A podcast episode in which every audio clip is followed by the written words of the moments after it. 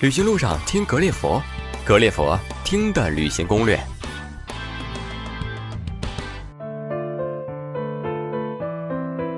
各位格列佛的听友们，大家好，我是石头。我们又通过丸子地球联系了一位身在日本北海道的旅行达人，那么他叫王伟丽。那么现在呢，欢迎王伟丽出场，也请王伟丽给我们格列佛的朋友们打个招呼吧。伟丽好，啊哈喽，大家好，我叫王伟丽，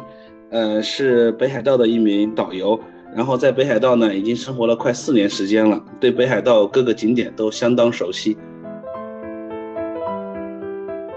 欢迎伟丽哈。那我先替我们格列佛的听友问你一个问题，就是你在这个四年期间，那你能不能给我们讲一讲你心目当中的北海道的印象是什么样子的呢？呃，我觉得北海道就是一个在画里的城市一样，夏天呢它可以去看花，秋天呢可以看枫叶，冬天呢可以看漫天白雪，每个季节都有它不一样的景色，特别漂亮。对，就是特别美哈。对对对，我们其实对北海道的这个呃了解呢，更多的是来源于这个冯小刚有一个片子叫《非诚勿扰》，然后好像之后据说北海道就特别的火哈。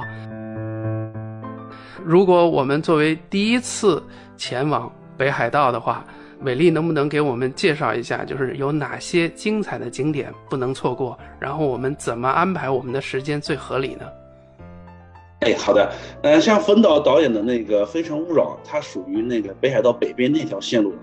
那条呢是适合那个大家第二次、第三次来北海道进行深度旅游来游玩的。相反，第一次呢，大家想来体验一下北海道的风土人情呢，我是建议大家走北海道的南部路线，就是从札幌为市中心，一直往南走，途经登别温泉、洞爷湖国家自然保护区，然后呢到那个函馆市。一直往南走，呃，一路走走看看，吃吃玩玩，是比较适合初次体验北海道的人的。那就这样吧，跟我们说一说，如果我们就是一个初次前往北海道的，那我这个时间应该怎么样具体的安排呢？哎，没问题。嗯，先我先给大家简短的，就是形容一下北海道吧。北海道其实很大的，嗯，就相当于咱们的那个江苏省。而札幌呢，就相当于咱们的南京市，就是札幌呢是北海道的那个省会城市。咱们第一次来北海道，肯定是从国内各大的那个国际机场出发。那么落飞飞机降落的首选地址呢，就是札幌市的新千岁机场。到了新千岁机场，其实新千岁机场是很发达的一个机场。您下了飞机之后呢，一路走就按照它的指示牌，就能坐上前往市区的那个电车，大概三十分钟左右就能到市区。市区周边有好多不错的酒店，大家就能入住了。然后市区中，嗯，周边呢也能购物啊，吃东西啊都很 OK。然后第二天呢，大家逛完那个逛逛札幌市，逛完札幌市，第三天呢，我们可以从札幌市中心坐电车，呃，就是日本人所称的那个 JR，一直往南走，坐到那个登别温泉。登别温泉呢，它是一个硫磺温泉，纯天然的硫磺温泉。它在日本温硫磺温泉中排名第一，特别具有那个祛风湿啊、养颜的效果。呃，可以在登别住一晚，然后住完登别之后呢，我们再继续坐 JR 往南走，去洞爷湖国家自然保护区。呃，洞爷湖呢，它是一个火山湖形成的地方，然后呢，风景优美，曾经是 G8 峰会举办的地点。洞爷湖周边呢，也有好多温泉的酒温温温泉酒店，大家可以一边泡温泉，一边欣赏洞爷湖美丽的景色。然后经过一天洞爷湖的休整呢，我们继续坐上 JR，大概一个半小时左右的样子呢，就能到达函馆。函馆夜景呢，号称世界三大夜景之一，与香港维多利亚夜景和韩和那个那不勒斯夜景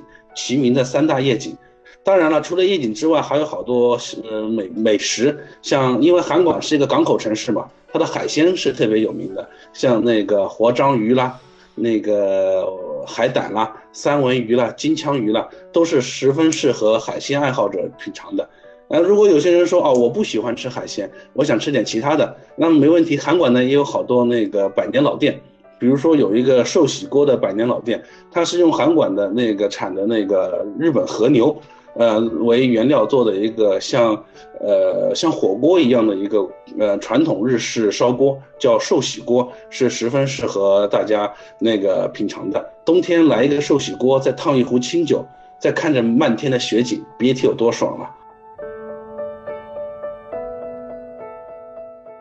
呃，那这个大概是个几天的行程呢？嗯，是第一天，呃，先坐飞机，咱先落地到札幌，然后第二天去登别，是吧？嗯，然后第三天呢，咱们去洞爷湖，第四天呢，咱们再去函馆，大概四天左右的样子。对，嗯。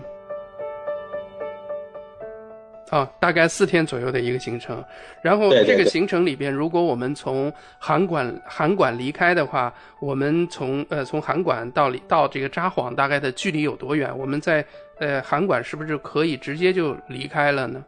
对我们坐函馆有直达札幌的那个电车，大概是四个小时的样子就能到达了。当然，如果有朋友说，呃，我想那个玩完了北海道之后，我我想去东京，就四天玩北海道，想去东京，那没问题。函馆有那个函馆机场，有直飞东京那个，呃，成田机场、羽田机场的那个飞机，也可以从函馆直接坐飞机飞东京、飞大阪都没问题的。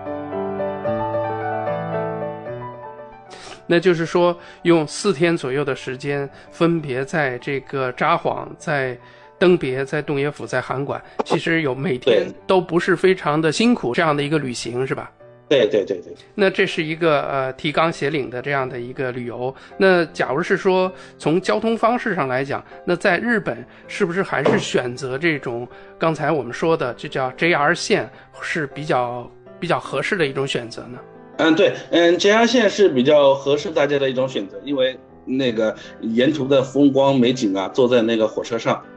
就能完全能领略得到啊，而而且呢，大家也能体会一下日本的公共交通，体会一下日本人是怎么利用自坐那个电车、坐地铁的，坐在车上吵不吵、闹不闹，他们坐 JR 的时候、坐坐火车的时候，他们到底在干什么事情，都能体会得到，和日本人坐一节车厢。那那我在这里呢，正好也有点私心哈，想问一下，啊，就冯导所走的那条路线，跟我们这条路线有怎么样的一个区别？我们这个算是南线是吧？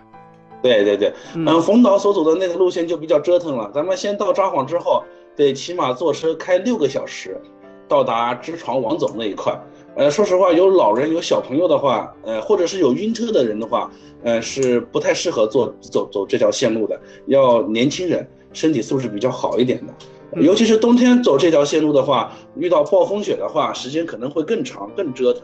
对，嗯，所以我是建议大家，就是走完南线之后，觉得北海道啊还想再来一次，那么我们 OK 可以进行那个深度的体验，走北线往北边走，去体验一下那个冯导当初嗯电影里拍摄的北海道。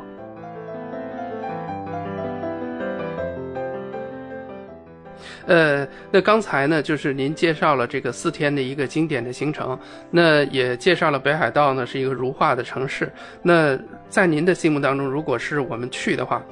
您觉得哪个时间去您最推荐？